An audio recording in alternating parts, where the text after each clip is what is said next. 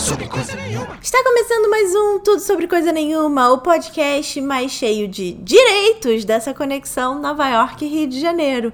E hoje, na bancada virtual, eu, Larissa Rinaldi, e, atenção para o currículo, a especialista em Direito e Tecnologia, coordenadora acadêmica e doutoranda Bianca Kremer. Obrigada por ter vindo aqui hoje. Eu que agradeço. Poxa, que bacana. É, gente, calma. Eu preciso, antes de começar, dizer que eu tô muito emocionada de finalmente fazer uma bancada virtual com o Rio de Janeiro. Por quê?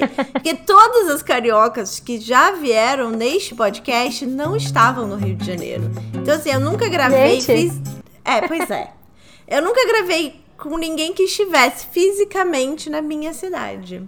Também agora pra gente sair da cidade vai ficar tão- um pouquinho difícil.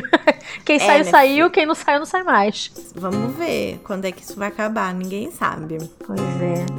Bom, emoções à parte, segue a gente no arroba tudo sobre coisa nenhuma lá no Instagram. Aí você vai ver nossos roxinhos, dá pra participar do episódio também, dá pra mandar pergunta, dá pra saber mais do seu currículo. E quinta-feira é o meu novo dia de aparecer por lá, contando algum caos do episódio antigo. Então, sem mais delongas, vamos começar o programa. E eu gosto de começar do começo. Que como esse podcast existe para dar voz às mulheres, eu quero saber quem é Bianca Kremer. Gente, esse sobrenome é chique, né? Na fila da imigração. Menina, que pergunta difícil, hein? Não é? É, eu por eu mesma. Exato, Marília Gabriela. A gente costuma se apresentar geralmente pelo que a gente faz. Não sei exatamente qual é o objetivo ou a explicação para esse fenômeno, mas a gente costuma fazer isso. Então eu vou seguir esse senso comum e começar a partir do que eu faço. Né? Eu sou professora, pesquisadora, eu trabalho com direito e tecnologia há algum tempo e majoritariamente assim eu venho seguindo na área acadêmica do direito. Eu tô com 31 anos, esse ano faço 32. E quando eu comecei na faculdade, eu não fazia ideia do que eu queria fazer da minha vida. Conforme o tempo foi passando, eu deixei um pouco de lado a ideia de querer fazer concurso público e comecei a pensar que, de fato, eu queria causar um, um impacto positivo na sociedade por meio da educação. Então, eu continuei é, fazendo esse. Que barulho é esse? Menina, alguém resolveu ligar um carro velho aqui. Subúrbio Ah, do Rio de Janeiro. beleza. Tudo Rio de Janeiro. ok. Bem-vinda. De boa. De boa, a gente assume o carro velho. Mas de qualquer forma, é, eu trabalho com, com direito e tecnologia há algum tempo e aí eu venho trabalhando. Gente do céu, alguém tá muito animado com esse carro. Eu amo que a gente levou tipo 40 minutos pra arrumar os microfones e fones e, e o carro tava quieto no canto dele. Não tava passando uma ambulância. Aí Gente. liga o microfone, céu. é sempre assim. Vai! Caraca. Enfim, a- além dessa emoção, o que eu faço é isso. Eu venho trabalhando com educação e eu acabei desdobrando minha, minha carreira para a área do direito sem atuar diretamente com processo, né? Com, como é que eu posso dizer, instituições é, burocráticas, papel. Mas o que não quer dizer que eu não trabalho com gente. Então eu trabalho com essa interseção aí entre direito e tecnologia e mais especificamente com questões de, raciais, né? Com as relações, fazendo uma, uma, uma interseção com as relações étnico-raciais no Brasil. Então, majoritariamente, Bianca Kremer por Bianca Kremer, eu começo falando que eu trabalho com isso, com educação, com letramento racial, com a importância das tecnologias para impulsionar as pessoas, para impulsionar os indivíduos nessa sociedade desigual, como é que a gente pode fazer para conseguir alcançar um espaço nesse lugar que é cerceado e, se, e, e o que uma amiga minha, Silvana Bahia, costuma dizer muito. Se a gente fizer o teste do pescoço, são duas áreas em que você não vê pessoas negras majoritariamente, especialmente mulheres, tanto o direito Uhum. quanto a tecnologia. Então É acho que o lugar que a gente pode fazer para mudar um pouquinho essa, esse cenário é educação. Então, por hora, venho me inserindo nesse espaço educativo, pesquisa institucional e tenho me achado por aí. Cada dia um leão, mas a gente aprende a rugir. Ai, arrasou! Amei. Vai ser muito chique esse podcast. Você, você se formou em Direito em 2013. Você acabou de falar que você não sabia o que você queria fazer da vida, mas você já sabia que era Direito? Menina, esse processo. Você foi pro vestibular, assim, bem louca? Então, o que que acontece? Quando a gente faz vestibular, no geral, a gente é colocado numa situação de tudo ou nada. Para mim era mais tudo ou nada ainda, porque foi uma situação em que minha família estava muito pobre. Eu não tinha muita perspectiva, né? Eu, uhum. Meus pais tinham acabado de separar, acabado de separar uns 4, 5 anos, minha mãe endividada até a raiz dos cabelos. E aí ela já não pagava minha escola há muito tempo. Quem pagava era minha madrinha, minha escola. Eu fui bolsista, tanto de curso de inglês quanto de, de escola. Por nota e por desespero de bater na porta e pedir bolsa mesmo. Então eu terminei a uhum. escola um pouco nesse esquema. E aí eu olhei pro lado e falei, meu Deus, o que, que eu vou fazer da minha vida, né? E daí minha mãe falou assim, bom, se você não faz a passar para uma universidade pública, eu, você vai ter que arrumar um jeito de dar um, pagar um trabalho e continuar seu pré-vestibular ou pagar sua faculdade, porque eu não tenho condição agora para te fazer nada por você. Minha família é muito pequenininha, Fofa. não tinha muito é. Minha mãe é, foi. Uma graça, um amor. O pessoal que é coach, eu fui nascida e criada com uma ali na base é. do. É base da porrada. Corre. Mamãe foi pra Bem mãe latina, só que não. O quê? Nossa, mamãe era danada demais. Mamãe foi uma mulher muito rígida, assim, e por muito tempo eu achei que fosse uma questão de, né, quando a gente é adolescente, a gente não entende muito bem o que que é o peso de ser uma mãe solo, né? Conforme o tempo foi passando, uhum. eu vi que ela me deu o que ela teve. Sim, então, eu me vi numa situação assim, né? Então eu falei, o que que eu vou fazer? Eu queria uma profissão que me desse perspectiva, eu queria uma profissão que me desse orgulho, né, pela família. E já que eu tinha que fazer faculdade de qualquer maneira, a princípio o que eu queria ter feito era letras. Quando eu era novinha, eu queria ser professora de português, olha só. É, você tá sendo ah. professora, tá realizando alguma Por coisa. Hora, mas isso foi, uma, foi um resgate, né? Porque uhum. até então eu não fazia ideia do que eu ia, do que eu ia construir pra minha vida, eu não fazia ideia. Então eu pensei que eu seria professora de inglês. Aí o tempo foi passando, eu comecei a conhecer pessoas que trabalhavam com direito, uh, amigos de amigos, familiares de amigos, e aí eu falei, gente, dá para ter uma perspectiva interessante por esse lado aqui, hein? É um curso interessante, é um curso que você exercita a cabeça, é um curso bem social, que é uma coisa que eu gostava muito, é um curso que você lê muita coisa. A gente idealiza tudo, né? Quando tá, antes de entrar na faculdade. Eu, então eu romantizei o direito de uma maneira. Eu achei que eu ia sair senadora, sei lá, alguma coisa dessa. Uma mulher intelectualíssima. Falei, vou fazer esse vestibular. Estudei que nem uma louca, passei, deu tudo certo. Mas a perspectiva de, de. É aquela, aquele ditado vulgar que a gente costuma usar, que quando a água bate na bunda a gente aprende a nadar. Foi um pouco assim uhum. a, a minha experiência com a faculdade de direito no vestibular foi um pouco essa. E aí eu fiz direito meio que por aí, tentando perspectiva de vida. E eu queria uma coisa que desse muito orgulho para minha família, né? Porque eu sou eu sou uma dos filhos adotados da minha mãe. Então eu queria muito que minha mãe naquela fase ela tivesse eu queria construir essa coisa de, viu, mãe, eu dei certo Coitada, morreu de, de tristeza quando não continuei o concurso público, né? mas é. ficou decepcionada. Mas, tudo bem. Mas Ai, no gente, final mas... tem dado certo. Por hora. É, então. Você faz tanta coisa que eu fiquei só. Eu fiquei cansada de ler seu currículo, né? Que eu fui pesquisar lá no LinkedIn e tudo mais.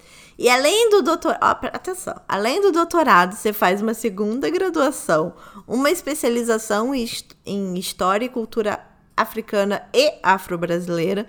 Trabalha como professora é, e atua como advogada no departamento de privacidade e proteção de dados num tradicional escritório de advocacia. No episódio 24 desse podcast, a gente falou sobre o fardo Mulan, que é quando uma mulher precisa fazer muito mais do que um homem para ser vista como competente e, enfim, para ser vista uma pessoa com direito a créditos, né? Como você vê sua história no mercado de trabalho do direito no Rio de Janeiro, que é uma cidade que todo mundo acha que é uma cidade super liberal, super pra frentex, mas na verdade é uma cidade super conservadora e super atrelada ainda a uma monarquia decadente, é uma coisa muito estranha, assim. Como você se enxerga nesse, nesse lugar? Nossa, é, eu concordo muito, é bem verdade. O interessante, eu vou fazer algumas pontuações sobre isso que você disse e eu concordo com todas. Adoro. Concordou com tudo que eu falei, porque eu gosto eu assim, quando todo mundo concorda É uma cidade comigo. extrema, e não digo só Rio de Janeiro não. Eixo Rio-São Paulo, se não batendo com o Triângulo Mineiro aqui no, no eixo sudeste, que a gente puxa muito o Brasil pra, e o processo do que a gente entende por desenvolvimento, por cosmopolitismo, tudo isso a gente puxa para esse triângulo aqui. Uhum. Mas ainda mais especialmente no eixo Rio-São Paulo. Eu vou até estender um pouco essa, essa interpretação de como você vê a mulher profissional num grande centro urbano, urbano Brasil. Mas uhum. para desenvolver carreira eu ainda vou além. Além de mulheres é, desenvolvendo carreira, mulher jovem desenvolvendo carreira nesses espaços, espaços bastante conservadores para o ingresso de mulheres e, se não para o ingresso, para a ascensão em posições de poder nesses espaços. Total. E isso é um cerceamento, é patente para quem vive, mas não é patente sensorialmente para todas as pessoas, né? É um espaço que, que setoriza muito o que você pode ou você não pode. Além das construções sociais que a gente vive de, em termos de patriarcado dentro da realidade Brasil nesse espaço, o que eu sinto muito também é esse preconceito em relação à idade, é o preconceito em relação a estar tá terminando agora esse ano, daqui a, acho que mês que vem, daqui a dois meses eu termino, um doutorado e sendo especialista numa área que é muito tá, tá muito em evidência e falando de uma coisa que ninguém quer falar, que é existe racismo nesses dois espaços e a gente precisa falar sobre isso para que as pessoas de fato consigam entender a importância da diversidade, não só por uma questão de mercado, acho que a questão de mercado é importante, mas não é a mais importante, por uma questão de projeto de desenvolvimento de país mesmo. Uhum. Então, quando eu me coloco nessa situação como educadora, professora de universidade pública, é, advogada, trabalhei bastante tempo na, no front fazendo projetos de adequação e proteção de dados em escritório. Hoje eu estou na área acadêmica de uma instituição, né? Estou no Instituto da Neman Simpson, que eu sou coordenadora acadêmica, o que não, não é menos importante, não é menos, muito pelo contrário, é, não é menos é, é, peso na condução de um instituto, numa estrutura, né? Mas você ocupar essa posição com seu nome estampado na porta não é uma coisa que é facilmente compreensível para as pessoas. E é claro que a gente precisa de aliança para esses lugares, né? E além de todas essas coisas que eu falei, jovem, mulher, área conservadora, eu vou fazer também, a, pelo óbvio, a questão de ser uma mulher de cor, não ser uhum. uma mulher que atende aos padrões estéticos do, do que a gente entendeu e, foi, comprou, né? Do que a gente uhum. herdou como padrão de beleza ou padrão de. É, como é que eu posso dizer? Como padrão estético do sucesso, sabe? Uhum que existe isso. As pessoas dizem que não, a gente está num processo de desconstrução, mas ainda existe preconceito em relação à estrutura de cabelo, cor de pele, fenótipos, não é? Uhum. E uma vez eu estava dentro de uma sala de aula e a aluna perguntou: Ué, não vai ter aula não? E eu disse: Tá tendo, pode sentar. Foi numa das primeiras semanas, aqueles alunos que faltam bastante, chegam na terceira, quarta aula. Uma vez, e para ilustrar um segundo exemplo também, dentro de uma das de minhas salas profissionais, uma vez um rapaz entrou, um advogado, e falou, quando eu estava chegando no trabalho no horário com ele, a gente se esbarrou na porta, ele, ah, você é Bianca, né? Eu falei, sou sim. Daí ele disse, que bacana. É, eu vi, uma... eu falei, quem é essa menina sentada na mesa? Né? A menina sentada na sala. É, então, hum, to... tipo, a, é a única. Além de ser única, é você com esse, essa estética, você, hum. essa pessoa que eu tô vislumbrando naquele espaço de destaque, e não era tentando me diminuir intencionalmente, mas é um inconsciente da desconstrução do que é ocupar aquele espaço. Então, esses são só alguns exemplos para mostrar que dentro de sala de aula, dentro do espaço corporativo de trabalho, dando palestra em tribunal de contas, dando palestra em tribunal de justiça, que eu faço bastante, dando palestra em empresas, que eu também fiz bastante palestra sobre proteção de dados para empresas existe esse questionamento, as pessoas virem falar comigo, ah, mas tão nova, nossa, mas parece uma menina, pensei que estivesse na faculdade. E as pessoas não vão falar diretamente em relação ao seu, ao seu sua cor de pele, elas não vão falar diretamente em relação a essas coisas, mas são questões que tangenciam também o questionamento de você estar tá ocupando uma determinada posição. Esse exemplo desse advogado que você falou é como se ele, é, ele não quis te diminuir intencionalmente, mas ele é, tem um espanto tão grande de ver uma mulher de cor naquele espaço que ele não consegue se conter. É isso? Uhum. Bastante também. Tem algumas pessoas que conseguem se conter, que aqui no Brasil a gente costuma dizer nos estudos de relações raciais que existe o racismo por denegação. Uhum. Você não é tão negro, negro é o outro né? Se uhum. você não é uma pessoa retinta e você ocupa uma posição de destaque ou você é um letrado, rapidamente, se você é um pouco mais afastado do padrão retinto, se você é um pouco mais claro dentro desse processo de miscigenação, mas ainda que você é, detenha os fenótipos como é que eu posso dizer, os fenótipos raciais africanos, né? Nariz largo, boca larga, uhum. enfim, existe uma série de situações assim que são que, que descrevem um pouco do que é o ser negro no Brasil, que é ainda uma discussão um pouco complexa, porque as pessoas não entenderam como é que se deu o nosso processo de miscigenação aqui, né? E principalmente é. isso tem muito a ver com distribuição de renda. Mas no geral, sim, é, eu acho que ele não consegue se conter, mas eu acho que o racismo se perpetua nesses espaços, junto com o sexismo e junto com é, as questões relacionadas à sexualidade, deficiência, todas uhum. essas minorias que nós não somos setorizados, né? Nós somos uma imbricação desses fatores. Muitas pessoas são imbricações de vários fatores que causam sim, muitos desconfortos e muitas, muitos episódios de discriminação em muitos aspectos. Isso é inquestionável.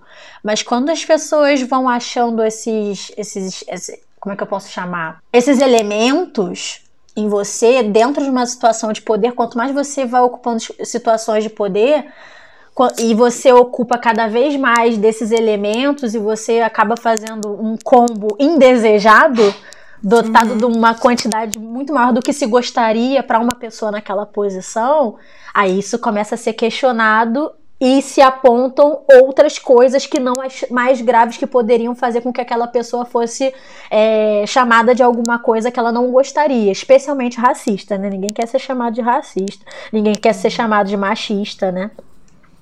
Eles vão é. tentar refutar ao é. máximo. Homofóbico, ninguém quer ser chamado de nada disso.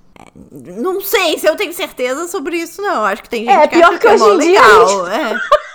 é verdade, hoje em dia fica difícil saber quem quer, quem não quer ser chamado de alguma coisa. Mas eu digo é, mas profissionalmente. Eu Sim. É, profissional. É crime, né? Vamos começar do começo. Você. é, assim, não é que ninguém quer ser chamado, é que ninguém quer ser, quer ser preso, né? Ou, enfim. Você falou de racismo no, no âmbito do direito e da tecnologia. Na universidade é menos pior? Olha que pergunta complicada, porque Sabe o que é interessante? A universidade é um espaço que naturalmente as relações fluem melhor para confluência de ideias e as pessoas estão mais abertas. Uhum. Por outro lado, a estrutura da universidade continua sendo bastante machista, continua sendo bastante racista.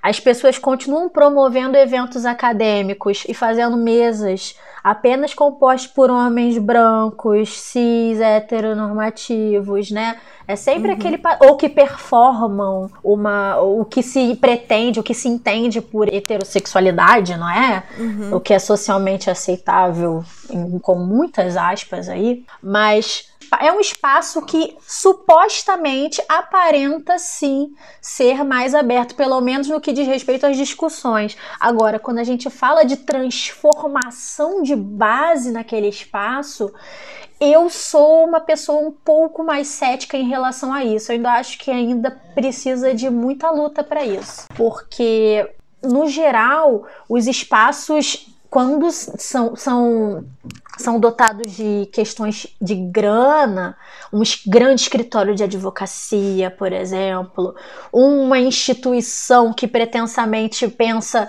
que atende os indivíduos de uma maneira universal, por exemplo, uma defensoria pública, um tribunal de justiça, uma promotoria, uma, um órgão público qualquer, né? Porque a nossa uhum. legislação diz que todos são iguais perante a lei. Então eles compram essa ideia para justificar que o tratamento ali tem que ser exatamente isonômico. A questão que se coloca aí para mim é para a gente pensar o que, que é um espaço machista, um espaço racista, um espaço que cerceia essa interlocução, eu acho que o mais interessante é pensar como é que esses lugares têm feito transformações estruturais. Porque como eles vão se protegendo atrás do não, mas aqui o tratamento é igual para todos, aqui todo mundo é, é, horizontalizado, não tem tratamento discriminatório, a gente esquece que o que a gente construiu como universal culturalmente, né? Uhum, uhum. Não existe. As pessoas já não são iguais desde o período colonial, né? Desde que a gente houve a abolição da escravatura e a sociedade está como está em termos de desigualdade social, não por acaso. Não houve uma implementação de política pública de inclusão para a uhum. população negra e indígena, né? Uhum. Então, Hoje, para a gente falar de tratamento isonômico, a gente passa por uma série de microagressões ou de silenciamentos não enunciados que não, isso não chega na, na parte da ação, sabe? Então, uhum. para responder sua pergunta por fim, que eu posso dizer é: supostamente sim, na prática não, porque a gente ainda segue em todos os nossos espaços sociais no Brasil, ainda que bem intencionados, uma cultura de, de cerceamento, uma cultura de, de silenciamento, uma uhum. cultura genocida, se não fisicamente por parte do Estado, ela é genocida em termos epistêmicos, de saber, de colocar uhum. essas pessoas à margem da sociedade como locais de enunciação, sabe? Uhum. Como detentores de conhecimento. Sim. A emocionalidade deles, né, de todos esses, esses, esses seres que estão colocados no que a gente chama de zona do não ser, no Frans Fanon, que é onde a violência acaba sendo a regra, uhum. e isso é invisibilizado, esses sujeitos acabam ficando totalmente desamparados pela lei, por exemplo. Porque a lei fala, são todos iguais. Ah, mas ele não está me atendendo. O direito à propriedade não é o mesmo para uma pessoa que mora numa comunidade e para uma pessoa que tem um apartamento, hum, sei lá, uhum. na Copacabana, Solto. Vieira Solto, enfim, vamos colocar uhum. qualquer rua dessas mais mainstream aí. Então a gente fala de coisas abstratas. Ah, o acesso à universidade, o tratamento é igual. Será que é mesmo? O acesso foi igual? O conteúdo aborda, abrange as mesmas questões? Estudar sociologia para uma pessoa que vem da maré, a mesma coisa estudar sociologia para um estudante da PUC, que mora ali do lado? Certamente uhum. não é, né? Então, para falar de universidade, quem acessa esses, esses poderes todos, quem acessa os escritórios, quem tem as melhores vagas, a gente precisa pensar como a gente está perpetuando essa cultura. Então, para mim, eu sou um pouco cética em relação a isso. Acho que a gente ainda tem que comer muito angu para andar. É porque a partir do momento que a gente vive numa sociedade completamente desigual, e eu não falo só do Brasil, aqui também é, e, enfim, em uhum. vários lugares do mundo são, você nasce sem a mesma possibilidade de, de ter conhecimento que outra pessoa. E a partir daí é ladeira abaixo, é muito difícil você transformar isso. E pior, né? Além de deter conhecimento, de que conhecimento a gente está falando? Por que, que aquilo é conhecimento e o que vem de estraneidade na sua, na sua realidade, já que você é uma brasileira em Nova York, Por que, que o que você traz muitas vezes é questionado como conhecimento ou algo de valor? Duvido que isso não aconteça. É, é tudo que, tudo que é marginalizado acaba sendo questionado como conhecimento, como capaz, como bom, uhum. né? Então tudo isso é que eu acho que a gente precisa pensar as nossas fundações, muitas vezes. Não só no trabalho, mas na, na forma da gente se relacionar. Por exemplo, aí nos Estados Unidos está acontecendo mais um. Não sei, acho que vocês ainda estão no processo das. Como é que é? Protestos, né? Dos protestos uhum. aí do Black Lives Matter, né? Uhum. A galera tá bastante revoltada em relação a isso. Uhum. Aqui no Brasil teve uma adesão interessante aí também ao movimento, tanto digital como de passeatas também, ainda que em tempos de coronavírus, numa situação bastante vulnerável que a gente está vivendo aqui uhum. em vários aspectos. Mas, pô, teve. E aí, o que, que a gente faz com isso, sabe? Aqui no Brasil, todo dia é uma notícia diferente de uma família assassinada, baleada. É, esse uhum. projeto que a gente tem de Estado absolutamente genocida. E a gente uhum. incorporando. as pessoas gostam aqui no Brasil, eu costumo falar isso o pessoal aderiu tanto a essa campanha digital do Black Lives Matter, vidas negras importam, como uma forma de dizer, de enunciar nas redes sociais e, e mostrar para as pessoas, aqui ó, o selo, não sou racista, ó. eu apoio. Uhum. Então você acaba sendo não racista por autodeclaração. Olha que interessante. Uhum. isso é um fenômeno engraçado. Eu acho que isso fala muito sobre como o racismo acaba se perpetuando aqui também, sabia? Porque. É interessante. É verdade, gente, para pensar. Tô aqui pensando aqui. Tá dando é. bug na minha cabeça.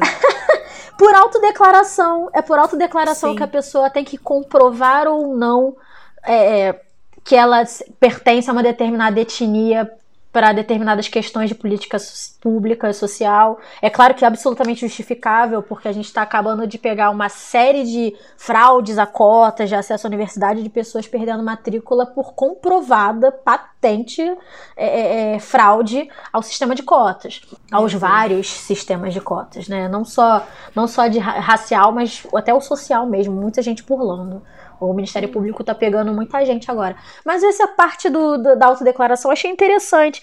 Da mesma forma que as pessoas precisam botar o selo, olha só, eu não sou racista, é muito mais fácil fazer isso do que questionar. Peraí, quais atitudes minhas, ainda que não intencionais, mas por um, um processo cultural, eu venho uhum. reverberando? O que, que eu posso fazer a respeito? Poxa, até a mesma coisa em relação a machismo, as questões relacionadas à homofobia também, preconceito uhum. com, com a deficiência. Tudo isso, as pessoas, ao invés de falar o que, que eu posso mudar, como eu posso auxiliar, ó, eu não sou. Aqui, eu botei até o quadradinho preto no Instagram. Né? Uhum, é, uhum. é isso que é engraçado, para dizer o mínimo, né? A gente vive muito essa era. Eu não sou X, eu vou usar a homofobia porque é meu lugar de fala. Ah, eu não sou homofóbico, mas vai falar que seu filho um dia talvez possa é, te dizer que é gay. A história muda. Com certeza. Eu já vi mudar, tipo, jantando, assim, almoçando, tendo encontros de trabalho. A história muda. Ah, mas não precisa aparecer na novela. Ah, mas. Oi?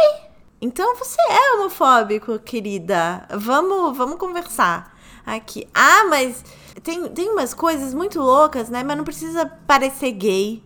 Ui! ah, sabe, assim, é, um, é, é estrutural mesmo. É, é, faz parte da nossa história. E se a gente não questiona, a gente reverbera, né?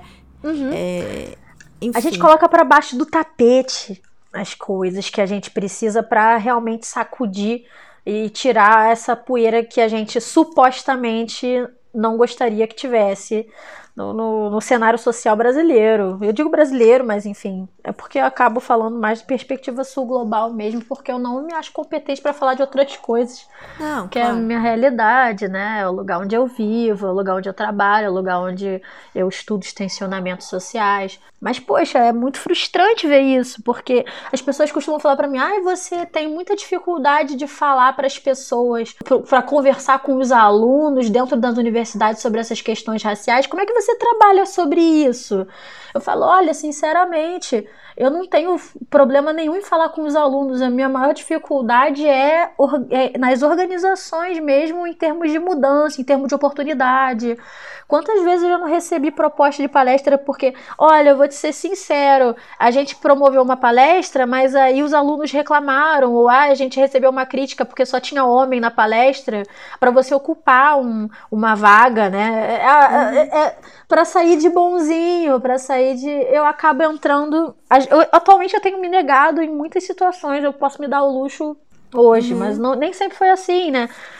Quando os espaços são importantes ser ocupados, ah, eu ocupo mesmo. Mas quando eu vejo que, ah, não, eu tô fazendo um trabalho aqui para uma empresa só para constar, você pode ficar aqui do meu lado posando, já que, né, uhum. mulher negra. Não, desculpa, vai lá, boa sorte, fera. Bom trabalho aí. Não, tá certa. Eu sou a primeira. Eu, eu vou numa conferência, eu sou a primeira a falar. Por que, que só tem homem? No painel principal. Por que o teste só, do pescoço. Por que só tem pessoas brancas? Por que, que não tem. Sabe assim? Enfim, eu sou a primeira. Mas vem cá, vamos voltar um pouco. Lá no seu trabalho de conclusão de curso da graduação em 2013, o título foi A Lei Maria da Penha e o Direito do Trabalho, um estudo acerca da influência da lei no contrato de mulher, no contrato de trabalho, de trabalho. da mulher vítima de violência doméstica. Quais foram os gatilhos? Gente. Por que esse tema? Que loucura, né? Não sei, é uma Mudei loucura. completamente. O que é interessante, para você ver que eu era uma pessoa realmente muito perdida na faculdade. Eu queria alguma oportunidade, eu não sabia onde. Nessa hum. época eu queria estudar direito do trabalho porque eu tive uma professora que me encantou no final da graduação. O nome dela é Sayonara Grilo, uma super hoje desembargadora. Na época ela não era desembargadora, era advogada, desembargadora do trabalho. Hoje ela entrou pelo quinto constitucional, que é quando o, existem votações para que um número X de advogados possa ocupar um cargo de juiz. Tá. Um cargo altíssimo, que não é por concurso público, é por convite e votação. Uhum. E ela era uma mulher brilhante. Ela foi uma super professora. E eu detestava direito do trabalho eu gostava dela. eu fui atrás dela. Fui Teve atrás um dela. Ai, nossa, ela é incrível. Que mulher brilhante, generosa. Engraçado, né? As pessoas marcam a gente. Uhum. Por isso que eu gosto da educação, de estar tá, tá na educação. Se eu conseguir passar o mínimo do que eu recebi, sabe? Muitas professoras realmente marcaram minha vida e eu acho que eu virei professora muito por admirar aquelas mulheres falando, é, ensinando, é, questionando, escrevendo, produzindo. Essa ideia da mulher intelectual, para mim, sempre foi muito, muito atrativa. Ah, é sexy, né? Vamos combinar que é. Mas eu digo de termos de vida, assim, você vê uma mulher uhum. trabalhando a partir do intelecto dela e produzindo coisas, aquela ideia sempre me, me deixou muito fascinada. Mulheres lindas, inteligentes, brilhantes. E aí essa professora que falou... é como você é agora, né, minha ah, filha? Você para, arrasa. Para Não, que eu sou carente. Fica fazendo esse... Você seguia a Bianca no Instagram antes da pandemia, gente, é uma humilhação atrás da outra. De, ah, que isso. De look, de beleza, de pessoa trabalhando loucamente, assim, fico constrangida Olha, até. Trabalhando loucamente mesmo. Eu não sei, eu devia estar descabelada em pelo menos 70% das forças, eu não sei. Mas não, obrigada, não. agradeço. Caramba. Descabelada. Mas hum, volta, vai. Mas o TCC que... foi isso. Foi, foi porque eu queria aprender com ela, eu queria estar com ela. E eu comecei a estudar a, ah, questões de gênero nessa época. Você vê tá. como a gente vai engatinhando. Até então eu não estudava nada, de, não tinha consciência racial de nada. Eu tinha uma autoestima no pé, eu só me achava pior do mundo, feia, burra, incapaz. Eu não conseguia acessar os espaços, não sabia por quê. Eu não entendia que setas de violência me atingiam. Eu não era autoconsciente, eu não tinha noção de nada. Mas eu comecei a ter uhum. consciência a partir da Lei Maria da Penha, assim, quando começou-se a falar sobre violência contra a mulher. E foi justamente numa época que eu come... a gente começou, a nossa geração, muito, né, a falar sobre violências que são físicas e não físicas. E essa lei começou Qual a falar. Qual é o ano também... da lei? Desculpa. Menina, agora você me pegou. 2014? Ah. Será? Não, meu, meu TCC foi 2012, foi 13? 2013. Acho que é 11. Tá, por ali. Por ali. É. Lei Maria da Penha, ah. acho que é 2011. Nada, é mais, mais antiga ainda, era 2006. Mas é porque começou -se, -se questionar muitas coisas no, no judiciário sobre, sobre outros aspectos de violência contra a mulher em outras leis, entendeu? Essa lei começou a irradiar para várias outras, até em esfera internacional. E aí começou a ser um bafafá, né? Tem uns assuntos jurídicos que acabam sendo os assuntos da moda. Hoje o assunto da moda é tecnologia, mas aquela época já foi é, Lei Maria da Penha e gênero e violência contra a mulher. E essa lei foi muito interessante porque ela começou a falar de o que, que era o conceito de violência doméstica, o que, que era violência dentro do, do domicílio da mulher, quem poderiam ser os agressores. Foi a primeira lei que, antes da Constituição falar de casamento igualitário entre pessoas do mesmo sexo, antes de o STF falar sobre isso, antes da legislação, foi uma lei que falou que era violência contra a mulher quando o companheiro ou quando a companheira da mulher praticava essas ações para com ela, de violência física e, e, psicológica. Olha que interessante. Então ali a gente começou a pensar várias coisas que até então não se falavam juridicamente. Uhum. E aí essa lei começou a falar muito comigo. E aí eu pensei, tá bom, mas aí a mulher, pensa comigo na sociedade brasileira. Eu gosto muito disso, porque a lei ela se projeta para uma realidade X. Aí eu começo a olhar para o lado contrário que essa lei está falando. Tá bom, entendi que essa mulher pode ter medida protetiva, ela pode sair de casa. Uhum. Mas e no lugar de trabalho dela? E se o agressor ou a agressora for? Porque sabe onde a mulher trabalha, sabe uhum. o horário que ela entra, sabe o horário que ela sai. E aí? Como é que fica o contrato de trabalho dessa mulher que precisa se ausentar para proteger a própria vida ou para proteger a integridade da sua família? O que, que vai acontecer, né?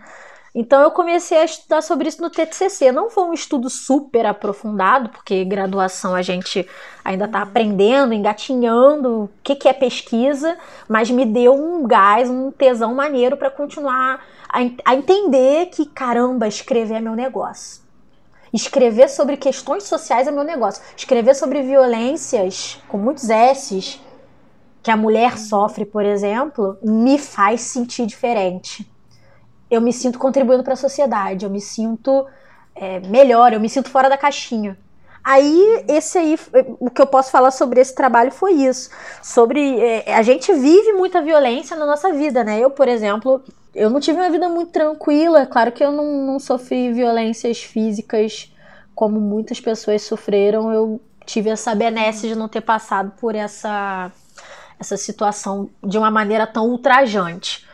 Mas depois que a gente descobre o que, que é gaslighting, o que, que é violência psicológica, dentro e fora de casa, um companheiro, companheira, a gente começa num processo de transformação, assim, né? De meu Deus, o que eu tô fazendo da minha vida? Nossa, quando outras pessoas começam a fazer relatos e você começa a estudar sobre essas coisas, você também começa a fazer insights sobre você mesmo. Não sei se acontece uhum, com você. Uhum. Eu, quando alguém fala alguma coisa sobre ela, além de eu gostar muito de escutar atentamente, porque eu acho que quem fala bem é quem escuta bem. Então eu gosto de falar que eu pratico a escutatória, apesar desse podcast eu tá falando pra caramba. Geralmente eu sou a pessoa que escuta. Não, mas você tá aqui pra isso. Geralmente eu sou a pessoa que escuta, eu acho que a escola tá ali. Não tem nada melhor do que você aprender a partir das pessoas. As pessoas são muito fascinantes. E aí, poxa, eu, eu, a partir desse processo todo, eu começo a me transformar em muitas situações. Então, no final da faculdade, eu comecei a me ver questionando o que, que eu tinha projetado. Porque eu sou a louca dos projetos, né? Tá. Eu sou a louca do. Eu tô aqui em 2020, apesar da pandemia, eu comecei 2020 já em 2023. Eu vou traçando tudo. A louca, gente. Eu sou a louca das planilhas, a louca do planejamento. Não quer dizer que eu seja uma pessoa competente nisso tudo, né? Mas eu, eu me esforço para nesse processo. Mas você realiza tudo. Ah, não, quem me dera. Quem me dera.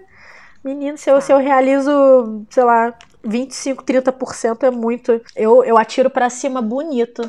Eu levo muito não. Eu levei muito não nossa, se eu pudesse contar. Uma vez eu vi um relato de um professor, ai gente, é Auri Lopes Júnior, será que foi ele?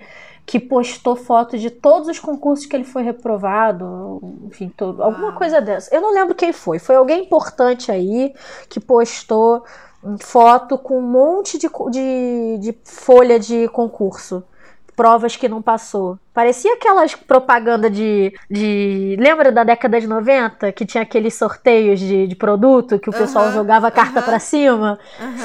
Eu, eu fiz um pouco essa analogia na época, eu fiquei meio chocada. Programa da acho Xuxa. As derrotas fazem muito isso com a gente, né? Então, assim, é claro que a gente posta as coisas boas. A derrota a gente guarda pra gente. Mas é muito não. Eu tento muita coisa que falha. Mestrado, doutorado, nossa, muito não.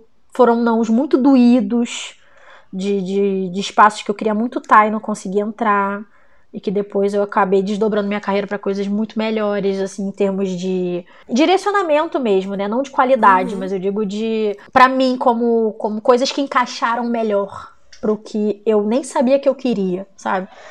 Então a gente. Eu, eu trabalho muito com, com a resignação, com, com as negativas. Então foi, foi um, um pouco isso. É interessante, porque você fala é, que nessa época, de 2013 mais ou menos, você ainda estava engatinhando para se auto-perceber como pessoa, né?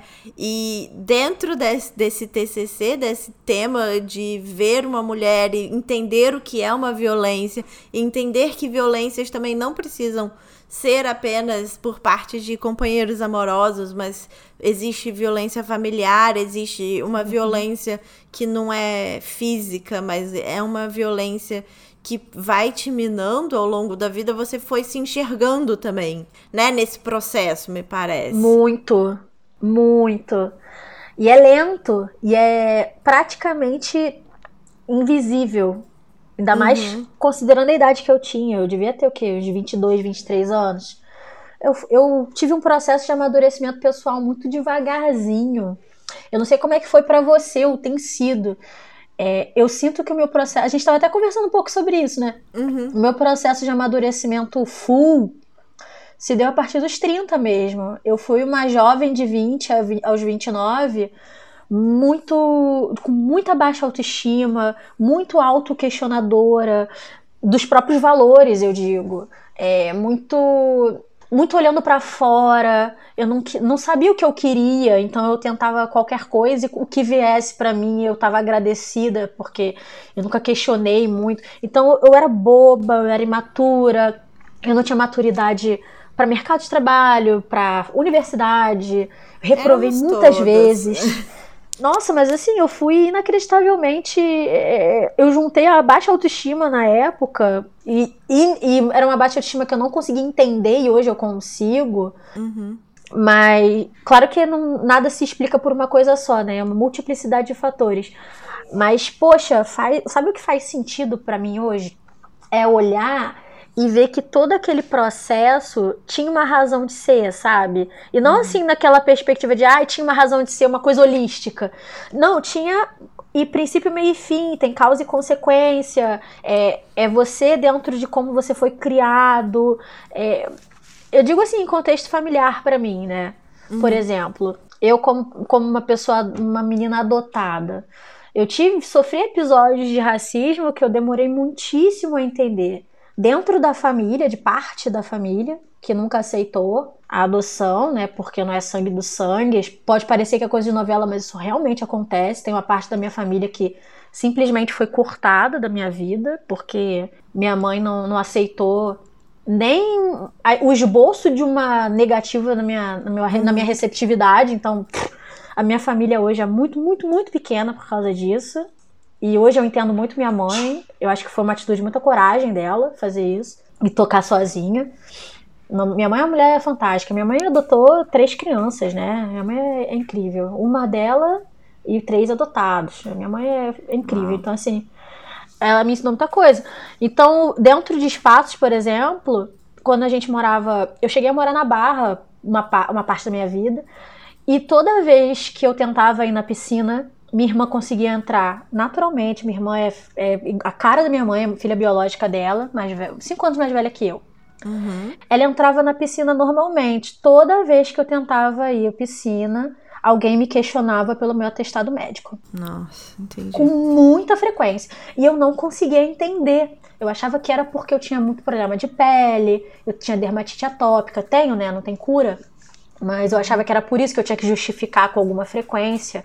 E aí eu depois hoje consegui entender que quando a minha irmã ia, como ela era mais velha, ela ia com os amigos. Eu como eu era um pouco menor, eu ia com a minha babá. Então as pessoas pensavam, né, que a despeito de que os acessos não deveriam se dar dessa forma em condomínios em lugar nenhum, Uhum. Nem no meu condomínio, nem nenhum.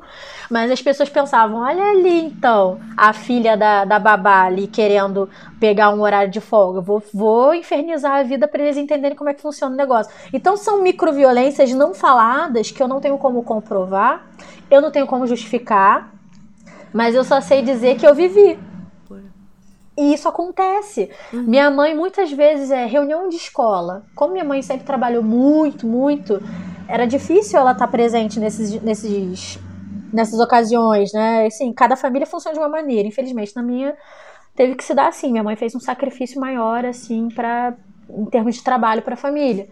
E aí, quando ela aparecia, as pessoas perguntavam: a sua madrinha vai vir na reunião? É como se eu estivesse fingindo que ela era minha mãe, sabe? Nossa. Eu passei por isso muitas vezes. Então, é, é, e na escola, escola particular, apesar de não ser uma escola tradicional do Rio de Janeiro, essas escolas de classe média mesmo, uma pequenininha. E aí, nas escolas, ainda assim, tinham poucos negros. E eu não era retinta, né? Tenho cabelo liso, enfim, tem uma série de coisas que me dão uma certa passabilidade social em vários aspectos. Aí o que, que acontece? Eu olhava pro lado e tinha aquela época de lista das mais bonitas. Muitas meninas negras de cabelo crespo falavam que elas geralmente eram taxadas mais feias. Eu ouvi muitos relatos de amigas, amigas lindíssimas que tiveram altos problemas de autoestima por isso. Esse eu não vivi, porque uhum. eu me adequava ao padrão estético da época da escola, universidade, etc. E aí, quando eu, quando eu comecei, as pessoas me chamavam de feia, eu não sabia por quê as pessoas falavam: ah, você é bonita, você tem um olho tão bonito, um cabelo tão bonito conforme os anos foram passando e eu tive mais consciência racial e de gênero e etc, eu comecei uhum. a entender que existe uma expectativa que você atenda esteticamente para que você seja considerado dentro de um padrão de beleza, ainda mais para adolescente, que é tudo maluco, né? Adolescente não tem muito, muito não. critério, muita consciência. Bem que essa geração de agora tá vindo com o pé na porta, né? Mas a nossa não tinha. Posso falar a pela nossa. nossa. Era difícil. Então eu vivi muito isso, assim, de, de alguns questionamentos de mim mesma que eu fui arrastando e não consegui explicar por quê. Por que que na entrevista de emprego eu era preterida em relação aos candidatos? Aí você faz o teste do pescoço. Quem são os candidatos, né? Como uhum. é que uhum. eles aparentam? Eles aparentam aquelas fotos de currículo, de, de propaganda, de margarina? E você uhum. não. Uma, teve uma vez que eu. Enfim, eu vou, vou ficar fazendo isso aqui de. De, de divã, de não. Só que, de divã. Não, é. é, não, mas eu, eu entendi. É pra, é pra exemplificar coisas mesmo. Não, mas é, bom, é interessante também que você traga esse outro ponto de vista das falhas. Porque é muito fácil quando a gente tá aqui com uma certa idade né? Não que eu seja velha, só tô ótima. Mas assim, depois de muito levar muitos nãos e muito persistir, muito insistir, muito estudar, o que quer que seja, aí você chega numa aparência de sucesso, né? Uhum. Que é, uhum. to, é aquela superfície que você que as pessoas, que a sociedade não só valoriza, mas como é, é só o que ela consegue enxergar, que é como uma foto do Instagram, né? Que é só o ângulo perfeito, não sei o que, a luz, a, a, o filtro e tudo mais. Mas o que tá por trás daquela foto, e tem vários memes engraçadíssimos de, é, explicando né, o que, que é a foto de verdade, as pessoas não enxergam. Porque não enxergam mesmo. Porque é muito mais fácil você até se vender para um trabalho falando, ah, porque eu já fiz isso, isso, aquilo e deu tudo certo do que você falar, então, dessa, daquela vez que eu tentei fazer não sei o quê e que eu fui recusada, isso não é valorizado na nossa sociedade, pelo menos por enquanto. E aí você estava falando da sua, do seu crescimento como pessoa como, e, e da sua autoestima e tudo mais. E agora no seu doutorado você está fazendo uma pesquisa sobre direito e novas tecnologias em perspectiva América Não, América como fala isso? Amefricana. Amefricana. um estudo sobre dados, algoritmos e racialidade. Com, então eu queria que você trouxesse essa discussão dessa menina na escola que era vista assim, ah, minha sua madrinha, não sei o quê, para esse doutorado agora que você é uma mulher que já já é dona de si, já se conhece, já se percebe como adulta e o que que te levou, né, a estudar isso? Menina, esse processo foi, foi, um, foi uma terapia de choque. Eu acho que eu vivi uns 40 anos nesses quatro do doutorado. Meu Deus. Porque lembra, você me perguntou sobre a sobre a monografia, TCC, essas uhum. coisas, e como é que. E agora falando do, do meu tema de doutorado. Para eu falar de, de direito e tecnologia nessa perspectiva, essa perspectiva é de uma professora, uma intelectual já falecida, mas uma brilhante intelectual negra chamada Lélia Gonzalez que quem me apresentou foi uma professora da PUC Rio, o nome dela é Tula Pires. É uma das maiores intelectuais negras desse, desse país. Por isso que eu falo que às vezes as coisas dão errado, mas elas dão certo. Uhum. Porque eu conheci essa mulher. Essa mulher mudou minha vida. Eu já vinha num questionamento estético, ou tentando me entender no ser no mundo, desde 2014, assim, 2013 quando eu comecei a ver que determinados padrões não se adequavam a mim, eu não conseguia entender por quê. Eu só sabia que eu sentia uma baixíssima autoestima em relação a isso. Uma discrepância muito grande em relação aos outros, comparativamente para várias coisas. Uhum. E aí, a Lélia Gonzalez, ela fala disso, de, de que aqui no é, essa teoria ela resgata os saberes que foram construídos no Brasil no período colonial, ou seja, a gente trouxe pessoas forçadas para trabalhar aqui. Uhum. A gente forçou já os nativos a trabalharem forçadamente em regime uhum. de escravidão. E a gente estipulou uma série de dinâmicas de poder que não existiam e foram construídas. Tudo isso que a gente viveu no período colonial hoje ainda pode ser sentido, isso é herdado. E só é herdado com uma com como é que eu posso chamar isso? Com um certo toque de, de poder de transformação, chamar, chamar assim, assim, tentando ser o mais delicada possível, porque houve um, uma resistência desses corpos nesse espaço. Então, por quê? Porque houve quilombo, porque uhum. houve insurreição, porque houve revolta, porque houve luta. Não se aceitou tudo passivamente, né? A gente teve muitas, muitos tensionamentos sociais aqui. Então a gente construiu coisas ainda nesse espaço de dor. É isso que a Lélia Gonzalez trabalha. Então, quando eu falo de direito e tecnologia nessa perspectiva, o que eu quero falar é o seguinte: a gente importa muito o que grandes intelectuais ou historiadores falam sobre direito, ou falam sobre tecnologia, ou sobre os dois. Uhum. E a gente não consegue entender como é que isso se aplica no Brasil. Por quê? Por que, isso acontece? Por exemplo, tem um que é best-seller, que o pessoal gosta muito. O nome dele é Yuval Harari. Ele escreveu aquele Sapiens, uhum, escreveu uhum. Homo Deus, super famoso. Aí ele fala várias coisas relacionadas a tecnologia, sociedade, processo histórico. Mas o, o que acontece que é mais engraçado é o seguinte: a gente importa todas essas verdades sem pensar como é que isso se aplica no Brasil. Isso se aplica em, em vários, porque a gente tem muitas discrepâncias que a gente herda aqui. Então a gente tem uma certa criatividade para trabalhar com esses temas, entendeu? É, é, como é que eu posso te falar? Então a gente tem um, uma desigualdade formal uhum. que ela acaba sendo colocada como se fosse uma suposta indiferença quando a gente fala de identidade racial das pessoas também para direito e tecnologia. Só que é essa suposta indiferença que produz a naturalização do que a gente chama de subcidadania, né? E aí as pessoas usam características ético-raciais até hoje para promover é, mecanismos de exclusão, tanto no direito como na tecnologia. Por isso que a gente encontra o que a gente chama de vieses raciais em inteligência artificial. Uhum. O Google Fotos que tagueia as pessoas como gorila. Ou uma, um, um, aplicativo de máquina de foto que não identifica olhos fechados de pessoas orientais. Tudo isso é porque tem uma razão de ser né? Uhum. Porque as pessoas não são universais. Então é isso que eu tento trazer a partir da Lélia Gonzalez, é a partir dentro dessa perspectiva brasileira.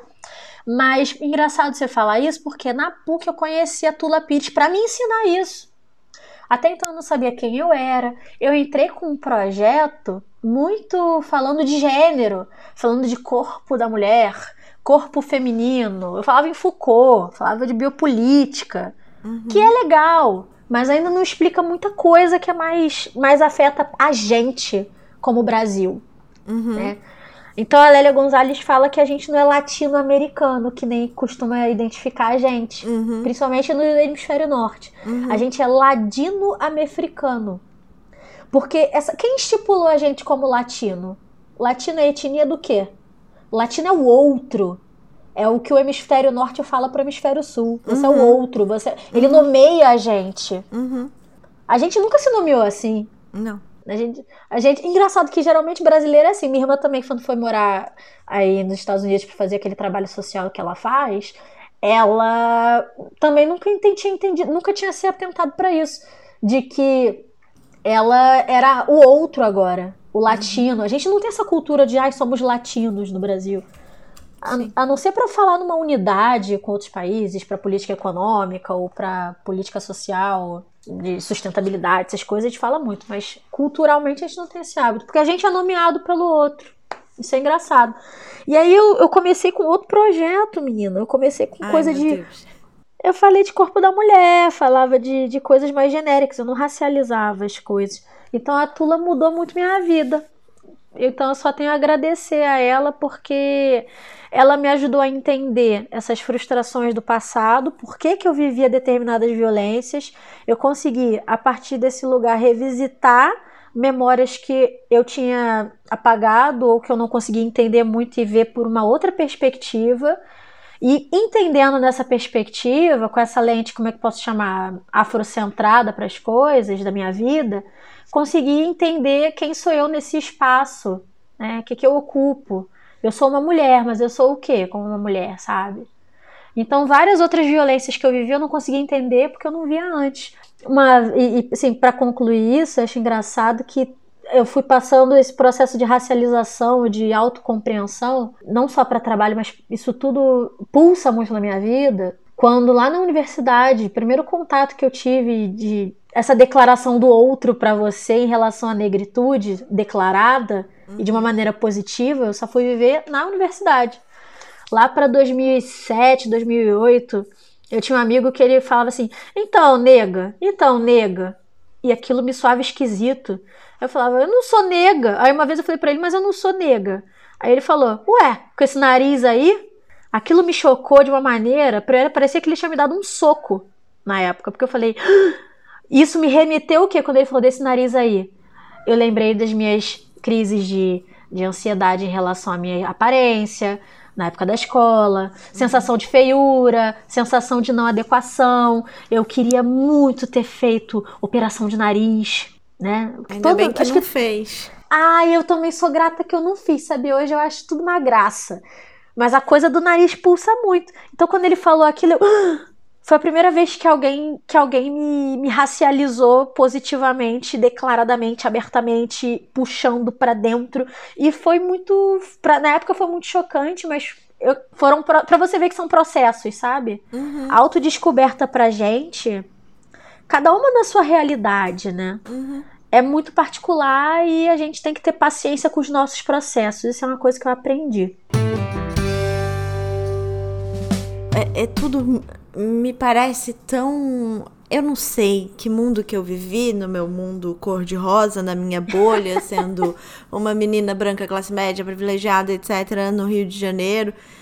Mas me parece ah, é- é tão.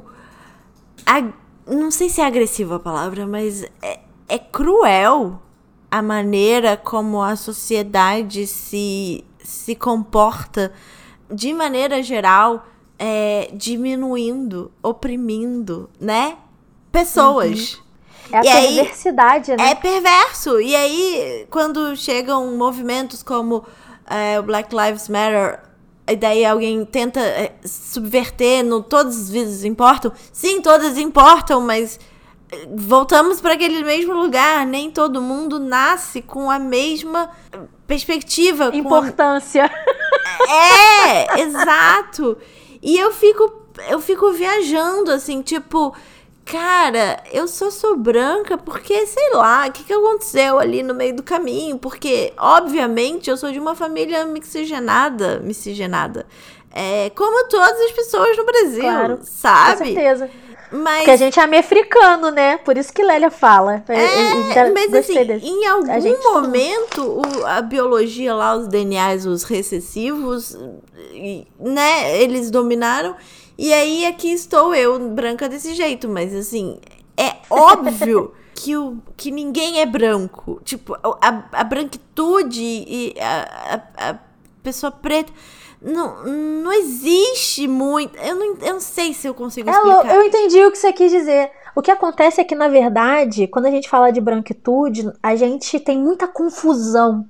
Porque o pessoal acha que é o, o a questão do do aparentar branco, mas que não necessariamente isso tem a ver com seu histórico familiar. Isso é verdade, mas a, é porque a gente não tem uma consciência racial no uhum. país um estudo. Uma, a gente não dá a importância necessária pra gente ter esse letramento, uhum. que eu faço muito em sala de aula. Infelizmente, na vida não dá muito, mas na sala de aula eu acho que é o lugar que eu consigo fazer mais. Mas no geral, o que você tá falando, Lari, é que, na verdade, quando a gente fala de branquitude, não é porque você aparenta ser branco e seu bisavô é negro. Tô falando de você, tô falando de você, as uhum. pessoas em geral, tá? É porque a branquitude ela funciona como um lugar de privilégio de uma racialidade não nomeada. Esse é o pulo do gato. A branquitude Sim. é um padrão esperado e desejado para sucesso, prosperidade e tudo que não aparentar aquilo vai ser colocado no limbo do espera a tua vez. Pelo menos muitas das vezes é isso que acontece. É essa que é a questão quando a gente fala Entendi. de questão racial no Brasil. É só isso. Porque, não, assim, porque é óbvio que hoje, com 31 anos, eu percebo que eu sou uma pessoa privilegiada, né, e tal. Mas me fica muito. Agora você explicou. Mas antes me ficava muito. É, difícil. Que dá confusão. Confusão. A pessoa no Brasil achar que é branca. Uhum. Tipo, oi, Ninguém a gente tá é vivendo branco um fenômeno engraçado, no Brasil. né? Já viu os memes engraçados dos nazipardos? Do Pini Viking? Não. É o pessoal que tem. Eu tenho orgulho de ser branco e. brasileiro, tá? Eu tenho orgulho de ser branco e ser descendente de europeus. Agora a moda é essa. Então, o pessoal que se autodeclara, não sei se isso é verdade ou não, mas tenho visto na internet, que se autodeclara. É, simpatizante do movimento nazista. Ave Maria. E aí vão levando traulitada, porque são falando, tá, fica no Brasil, porque você tem. é brown skinned, né? Uhum, por exemplo. Uhum. E aí eles. Não, quem disse? Quem disse? Ou seja, a gente chama de. A gente faz é, troça dos nazipardos, porque são pessoas que não conseguem perceber que não é uma questão só da estética, né? Eles, eles vão é, é, engraçado isso. A outridade, quando a gente fala de racialidade por outridade, eu resgato a Lélia nisso aí também. Ela cai muito nesse aspecto. O sujeito nunca é tão preto assim ou tão negro assim. É sempre o outro que é mais. Então, quanto mais ele puder se, se, se aproximar do padrão da, desse lugar de privilégio, de racialidade não nomeada, que é o uhum, padrão, que é a branquitude, uhum. ele vai se sentir pertencente. Por isso que as pessoas no Brasil acham que são naz... pode ser nazista. A pessoa acha que pode ser, né? Que pode.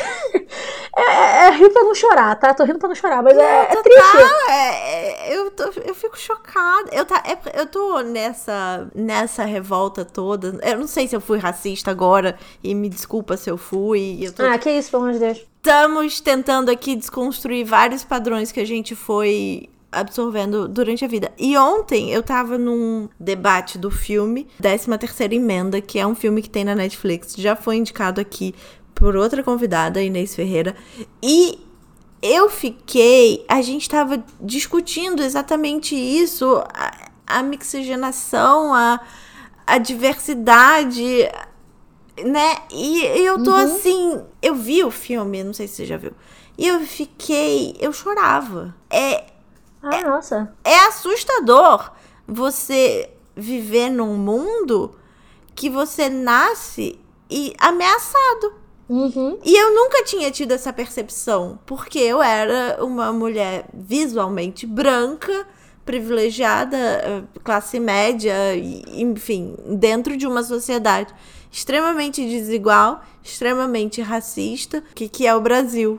É, é surreal. E não que aqui não seja, mas assim, eu chorava vendo o filme, porque eu nunca me enxerguei daquela maneira opressora. É estranho, né? É estranho, né? Mas sabe o que é também uma questão engraçada que o pessoal também não percebe? Ainda que seja estranho, é importante fazer esse processo. Ele é doído mesmo. E ele é doído dos dois lados. É doído para quem. É claro que não na mesma proporção, né? Mas eu digo, é, é ainda assim é doído.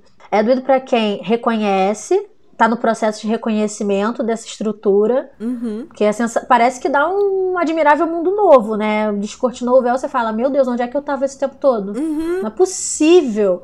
Tem esse processo e tem o processo também para o negro que está no processo do, da autodeclaração e da autocompreensão enquanto pessoa negra. É claro que a pessoa retinta não tem muita essa opção, mas eu digo, quanto mais você é aproximado de alguns padrões é, por exemplo, na retinta, você tem um cabelo liso, você tem um olho claro, você tem traços finos, né? Nariz fino, boca fina, enfim, tudo uhum. isso que, que te aproxima desse padrão.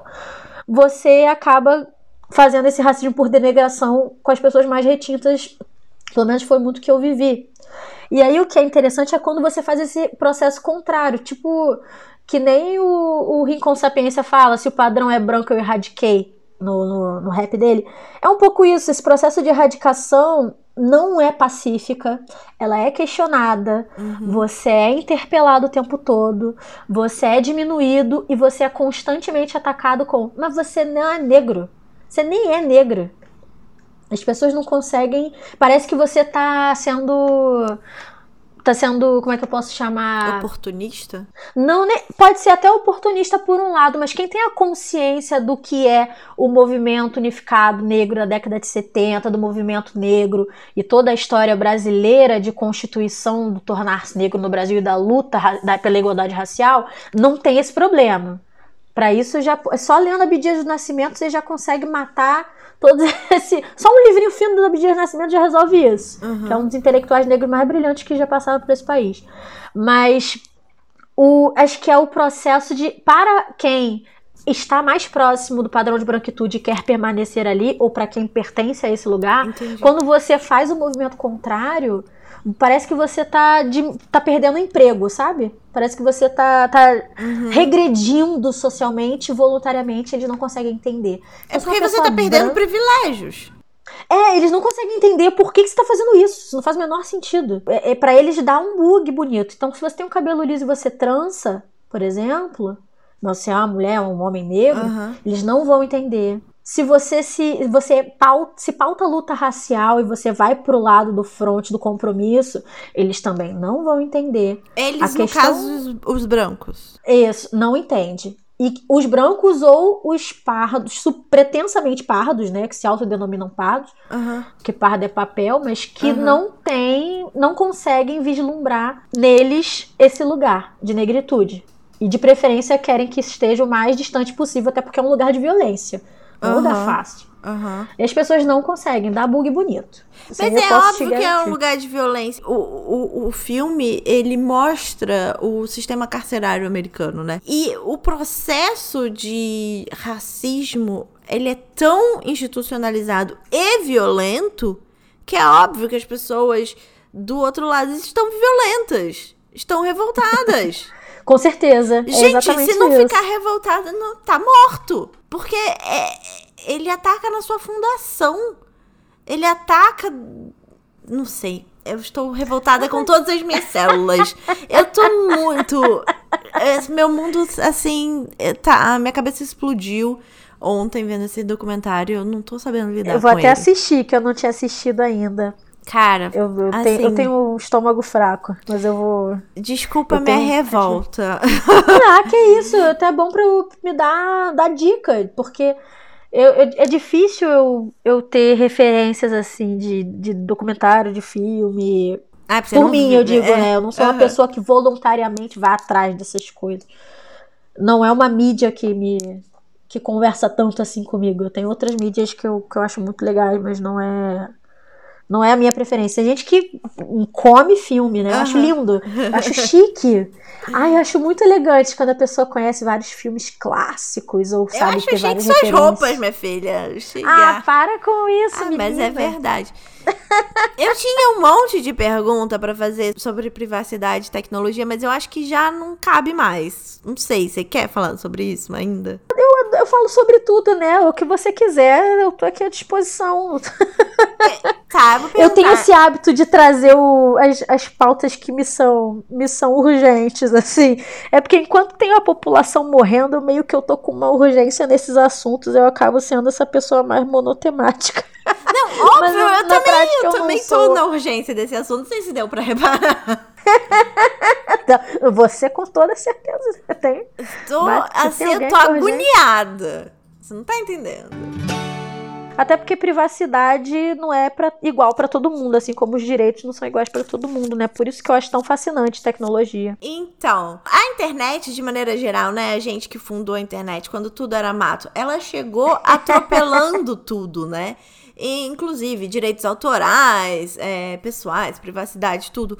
Hoje, em 2020, você enxerga o judiciário fazendo algum esforço para segurar Em termos de entender como é que funciona a tecnologia, você diz? Não, de condenar mesmo. Quem. Ah, de condenar a É, de, tecnologia. co- de condenar. Por exemplo, né? Antigamente a gente baixava música sem pagar direito autoral. Hoje em dia isso quase não acontece mais. Porque houve um- uma movimentação, foi, né, diminuindo fo- o espaço dessas pessoas. Ainda existe, não tô dizendo. Mas é assim, vai existir sempre, como sempre vai existir o crime de maneira geral fora da internet também. Mas existem outras coisas, né? O Facebook tá sendo processado, Cram- Cambridge Analytics. é, no Brasil tem as questões da fake news, não só no Brasil, porque veio do Cambridge, mas assim. Por mais que ah, não tenha uma lei específica para falar sobre isso, muitos direitos são, sim, é, minados com o poder da internet, né? Por- como, por Sim. exemplo, um nude vazado. Agora com tem uma, uma lei Carolina Dickman, mas não existia. Quais são os movimentos que você vê o judiciário fazendo nesse sentido de, de penalizar quem é, desumaniza as outras pessoas por causa da internet? Olha, o judiciário, por incrível que pareça, tá num movimento de atualização bastante forte, assim, e capacitação de pessoal. E quando eu falo pessoal, eu digo servidores públicos para atender essas demandas e juízes e desembargadores. Por incrível que pareça, o judiciário brasileiro está cada vez mais interessado e afeto nas questões de tecnologia. Tanto é que atualmente a gente está discutindo, no, a gente, eu digo no direito, tá? Eu não tô discutindo é nada com esse galera. Eu tô aqui na minha casa. Mas eles estão discutindo lá no STF questões relacionadas à criptografia, por exemplo, ou à legalidade. É legal, é permitido que um juiz suspenda o uso do sistema de WhatsApp porque o WhatsApp não pôde con- é, conceder dentro de um processo as informações de uma mensagem. Porque olha que interessante que acontecia antigamente. Eu, já, já aconteceu duas vezes. Lembra? Uhum, quando, você acha lembro, que você estava tava no Brasil quando isso aconteceu. Uhum. Que você foi. A gente abriu o WhatsApp e o WhatsApp não estava funcionando. Aí a gente ia pro Facebook. Gente, o WhatsApp de vocês está funcionando. Na época o WhatsApp nem era do Facebook. Ah, não, não tá. Foi, tá, foi o, o sistema parou e a gente ficava sem entender nada. O que que gerou isso? Um juiz de direito pediu para o WhatsApp trazer cópias das mensagens que estavam nos seus servidores de uma determinada pessoa X. O WhatsApp chegou, foi citado no processo e falou: olha, não posso fazer isso porque as nossas mensagens são protegidas por uma chave. E essa chave, a, a- a Uhum. tecnologia que se aplica é criptografia. Eu não posso conceder porque eu não tenho. Não é como se passasse por minha mensagem e eu passasse por outra pessoa. Essa Uhum. mensagem nem eu nem consigo ler. O juiz de direito não conseguia entender isso. E aí falava: ah, você não obedeceu uma decisão judicial. Vamos suspender o seu serviço por- até você conceder essa sobre pena de multa, até você dar essa, essa informação que eu estou precisando para o processo. Uhum. Porque você tem facilidade. Então não consegue entender o que é criptografia, o que é tecnologia, o que é nada. Então isso já está no STF hoje, por exemplo. A gente tem visto o Supremo discutir questões como entender dado pessoal como direito fundamental do uhum, indivíduo, uhum. que é uma, uma coisa super importante. O ministro Edson Fachin declarou isso. Isso já está sendo discutido em, em algumas declarações de ADI, ADPF, enfim. É, são nomes técnicos que a gente chama, mas uhum. isso não é importante. O importante é que está sendo discutido no judiciário e está sendo cada vez mais é, tá vendo cada vez mais cursos de capacitação. Eu recebo convites, não muitos atualmente, mas já recebi bastante convites. E meus, tenho amigos e colegas pessoais que também fazem, participam de capacitação para magistrados em direito e tecnologia, explicando o que é algoritmo, o que uhum. é responsa como responsabilizar uma plataforma pela inserção de um determinado conteúdo, se ele só é de hospedagem, ele não produz aquele conteúdo, aquele sujeito, como é que ele faz para tirar aquele conteúdo dali? Ele tem que tirar? Não tem que tirar? O que, que ele tem que fazer? Tudo isso o judiciário ainda está muito perdido. Uhum. Né? Ele não quer ser multado, mas ele também não quer, né? É, deixar o sujeito sem resposta. Então eu vejo muito isso, um movimento de de preocupação com, com todas essas, todos esses fenômenos. Mas ainda tem muita água para rolar, né? Porque apesar do juiz decidir, eu acho que mais preocupante é a comunidade jurídica entender a importância desses assuntos e saber resolver eles, que é uma coisa que não está acontecendo. As pessoas ainda não estão conseguindo nem botar a Lei Geral de Proteção de Dados para andar e para produzir efeitos, estão postergando por causa da pandemia, postergando por causa disso, tem decreto pedindo postergação por isso, aquilo, outro. Então as pessoas ainda não estão entendendo nem a importância da lei de proteção de dados nesse contexto. Ainda mais considerando que tem um monte de aplicativo já, né? Usando, por exemplo, contract tracing. Uhum. Não sei se para para acompanhamento de pessoas, trajetória do vírus, uhum. para a gente ver onde teve doença, onde, o que, que você deve saber, onde está tendo mais casos. Então, e tudo isso, como é que esses, esses celulares, esses aplicativos vão concedendo essas informações? Uhum. Para quem? O usuário deu autorização para isso? Sua geolocalização, entre outras questões? Para quem mais isso está sendo utilizado? Está sendo capitalizado de que forma? Então, todas essas são questões que ainda precisam estar em voga para a gente conversar sobre o uso dessas tecnologias no país e não estão sendo. Então, mais importante do que o juiz decidir, que também é importante, acho mais importante a gente implementar um sistema robusto de proteção de dados de maneira mais ampla, que é uma coisa que de antemão já não está acontecendo lá muito bem. É que, para falar a verdade, a gente deu azar, né? Porque se a gente tivesse. nascido assim uns 20 anos depois, já estaria tudo resolvido. A gente não ia nem pegar a pandemia, tá tudo certo. Tá vendo? Só que a gente estreou o bagulho. E aí estreia assim mesmo, gente. É, na, é no teste. Vai testando, deu. Não, aí vai, tanana, né? Pois é. E, e pior ainda, a gente se deu mais mal ainda porque a gente achou, ah, pandemia. Para uma empresa se adequar a tratamento de dados pessoais, fazer um projeto uhum. nos termos da lei é caro. Eu sei que é, mas não precisa ser tão caro. Nem dependendo do porte da empresa, pode ser mais simples do que parece. E aí as pessoas ficam com medo de a economia quebrar em relação a isso por causa de proteção de dados e esquecem que mais do que nunca os, é, os, os indivíduos estão sendo cada vez mais coletados nesse, nesse, uhum. nesse processo, né? Ainda mais para a questão de monitoramento de doença. Enfim, é tudo muito. Ainda mais. Nossa, reconhecimento facial uhum. é, é, o assunto do, do momento. Do momento. É. A gente precisa conversar sobre isso. No final das contas, eu acho que mais importante do que eu dizer o que, que cabe, não cabe, o que, que funciona, não funciona, porque são muitas e muitas discussões. Mais importante que eu posso dizer é a gente precisa pelo menos começar a conversar sobre isso Você vê. A gente ano passado estava falando de Face App, de coleta de dados desmedida, de é, como eles armazenavam suas informações e vendiam depois para sistemas de segurança uhum. de outras pessoas. Você perdia controle das suas fotos, seus dados. O pessoal ficou horrorizado. Voltou o Face App agora. Eu usei de novo, menina. Eu usei. Ah. Eu, eu, não, eu sou uma vergonha. Eu falei vergonha da profissão.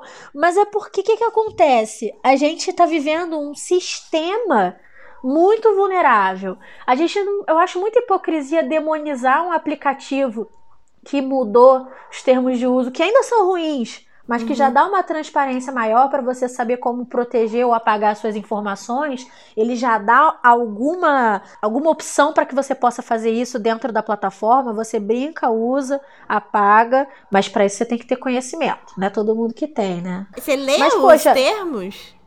Menina, olha só, isso, isso, eu, eu, eu, vou sair desse, desse podcast desempregada. Porque... eu, eu, posso leio, cortar essa parte, eu posso cortar. Eu leio, mas eu já trabalho com isso há bastante tempo. E eu já sei que as coisas são mais complexas do que realmente aparentam. Os termos de uso dão uma segurança maior pra gente, sim, em vários aspectos.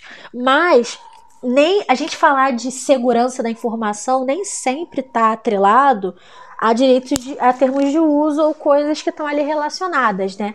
Eu acho muito importante a gente, por exemplo, por que eu usei Face App? Por que, que eu não leio, eu leio todo, não dá para ler todos os termos de uso, eles são por design desenvolvidos, pelo menos majoritariamente, de uma forma que inviabiliza que a gente compreenda de sequer do que eles estão falando. Uhum. O volume de informação é muito grande. O volume de aplicações que a gente usa na sociedade hiperconectada hoje é muito grande. Eu não consigo imaginar. E tem uns estudos que levantam que o tempo que você perderia se você lesse todos os termos de uso de todos os aplicativos e aplicações interconectadas que você utiliza na vida. Cada aplicativo, cada software, cada hardware, cada relógio que você compra conectado, sei lá, geladeira, televisão, tudo. Meu você sonho. lê tudo, tudo de tudo, você não perde, você não vai fazer mais nada. Gente, meu sonho é ter uma geladeira uh, dessa moderna. Inteligente, Inteligente. que diz o que, tá faltando, uh -huh, uh -huh. o que tá sujo, o que tá podre.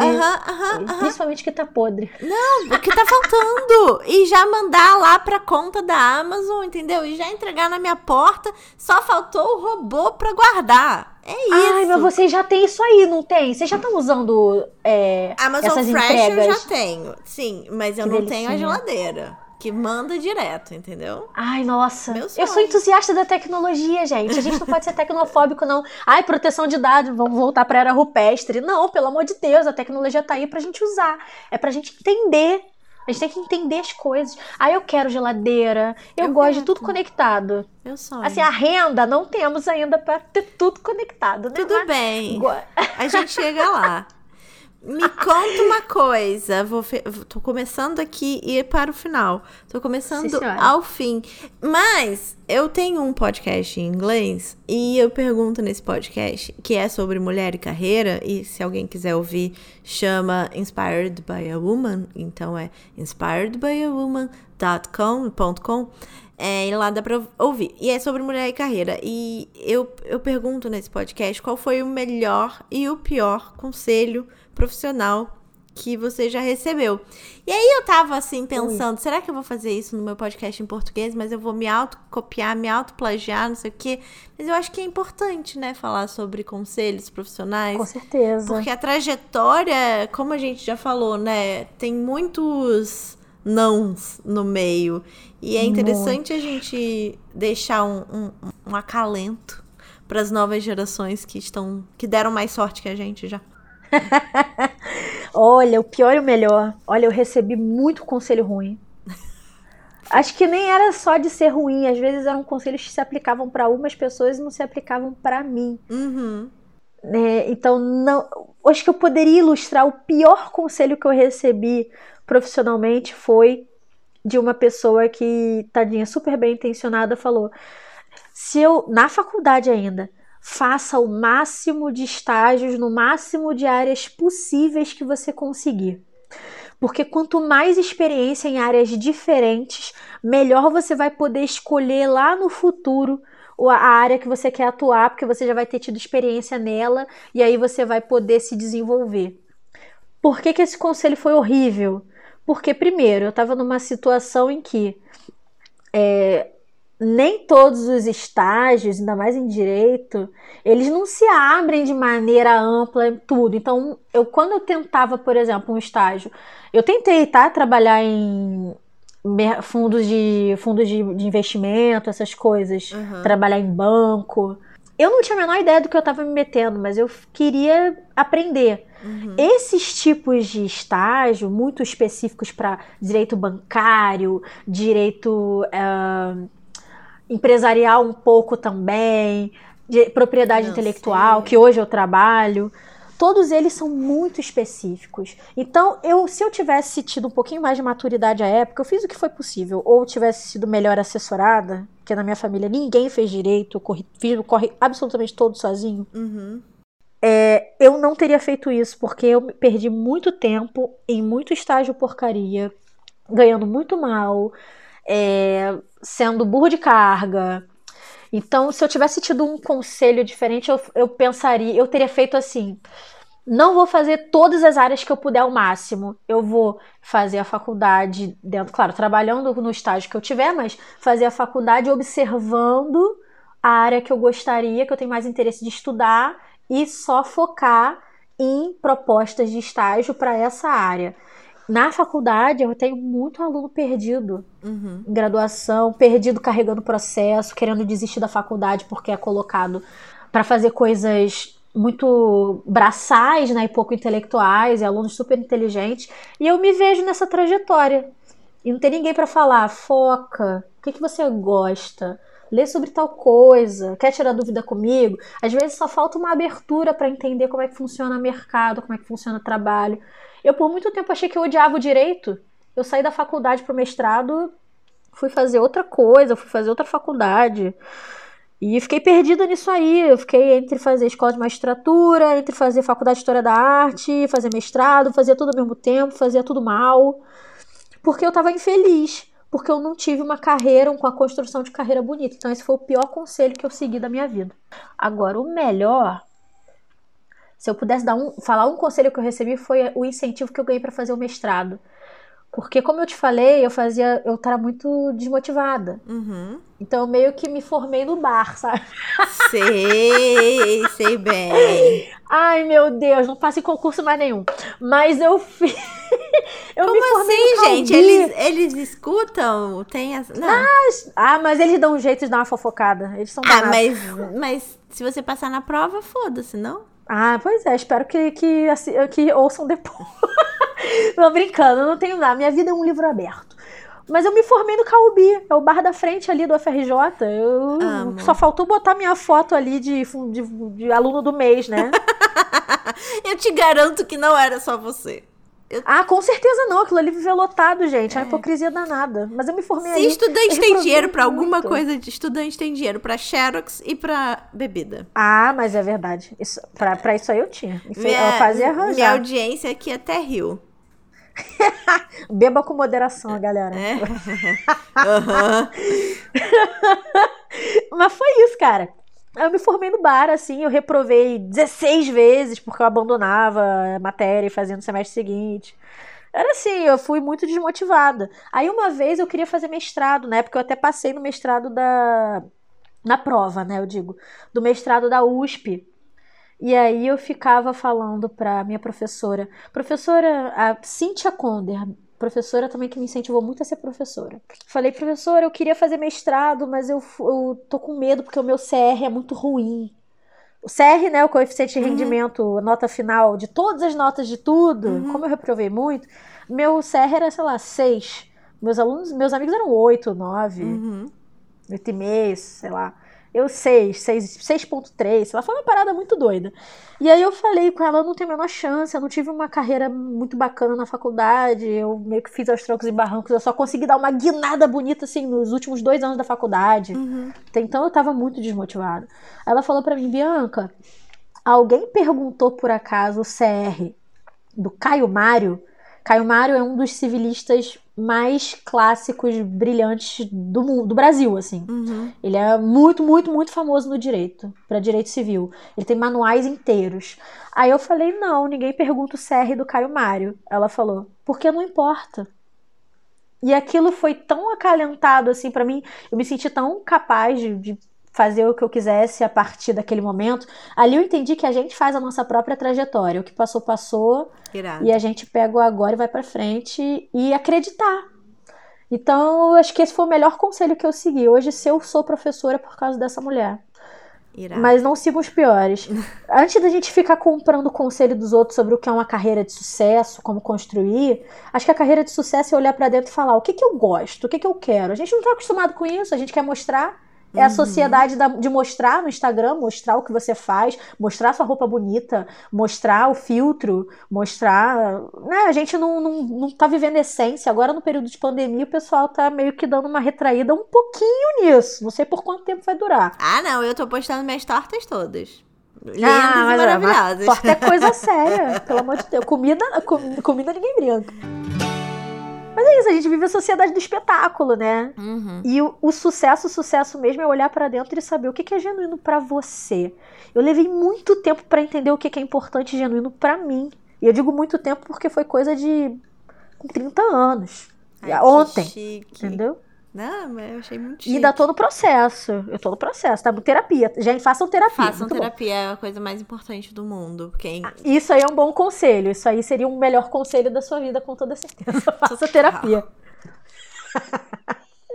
E você quer falar mais alguma coisa? Eu deixei de perguntar alguma coisa que você queria muito falar. Nossa, eu falei tanto, né? Nossa. Eu amo que toda vez que eu faço essa pergunta, todo mundo fala a mesma É coisa. porque falar de si é, é difícil, é uma tarefa difícil. É verdade. Eu sou da escutatória, né? Escutatória. Amei.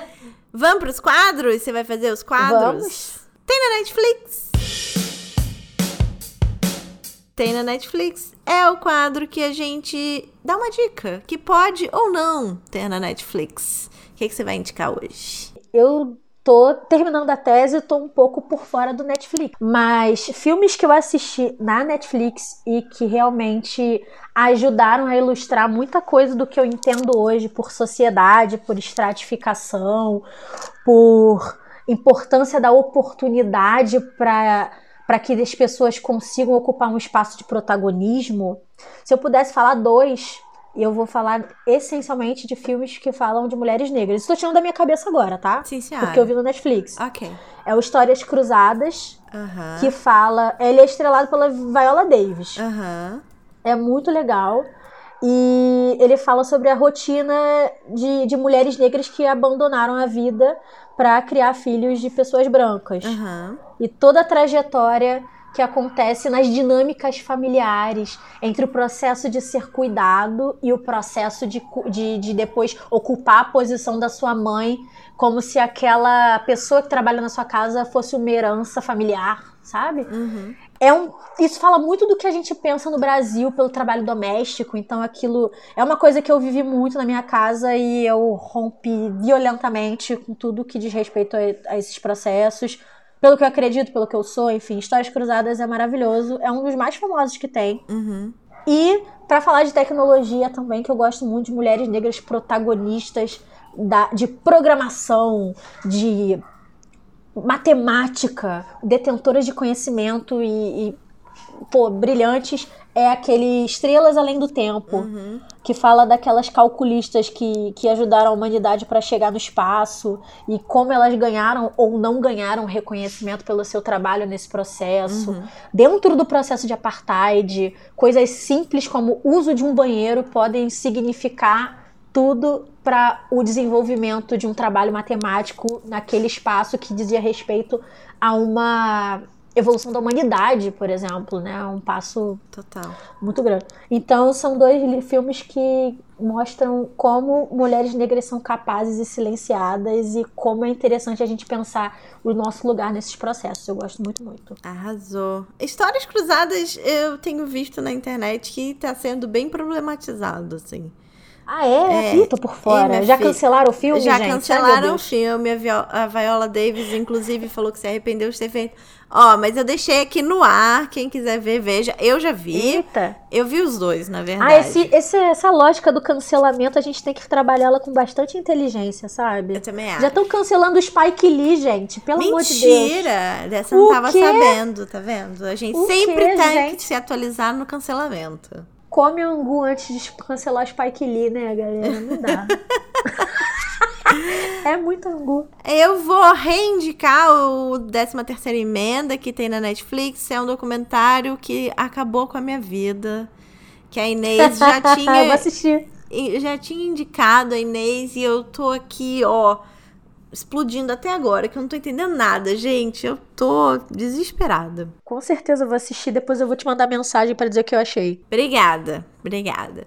Bom, não que seja muito relevante para sua vida o que eu acho. Não, né? mas é, gente, porque Só pra te assim, dar um feedback. Teve todo um, um clube do filme para falar sobre o documentário e já tem 24 horas e eu ainda tô. Caramba, é maneiro, hein? Bem louca. Bom, seguimos. Ai. Exaltando as manas.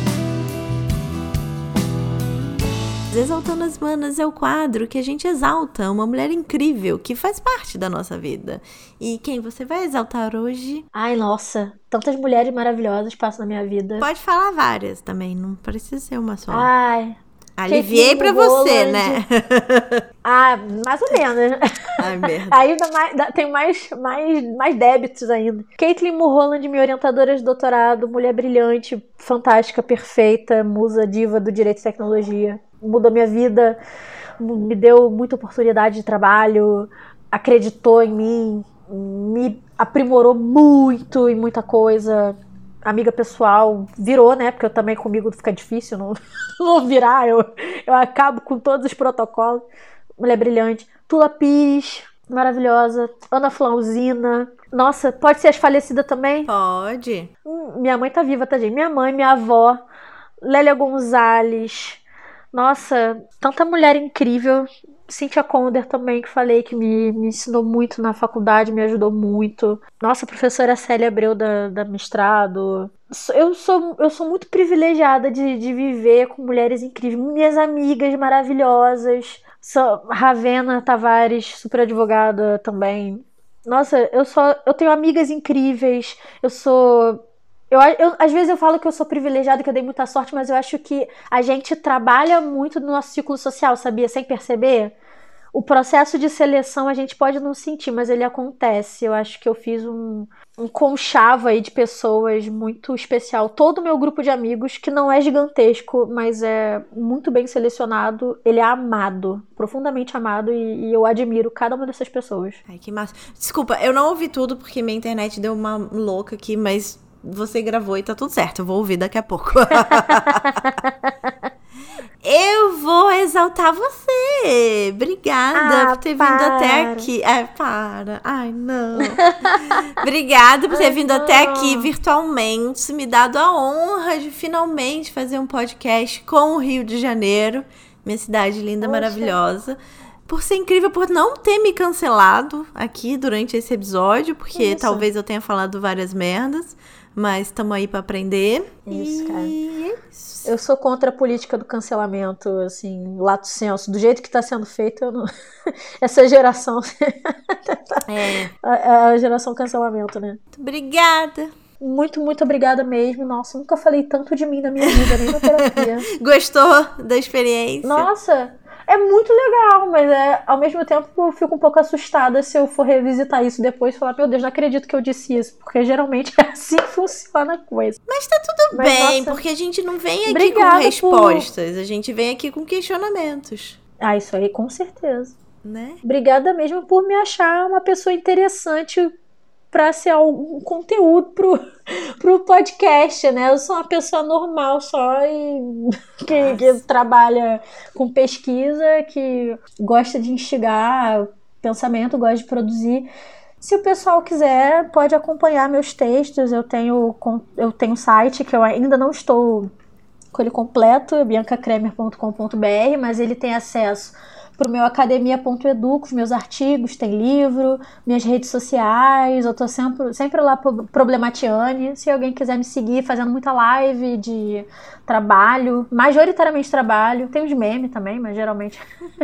Se o pessoal quiser seguir, acompanhar essa trajetória aí do que eu venho trabalhando, tiver interesse nos temas também, quiser conversar, mandar e-mail, ajuda para TCC, mestrado, doutorado, eu costumo fazer isso com alguma frequência pro bono, mas não abusem muito.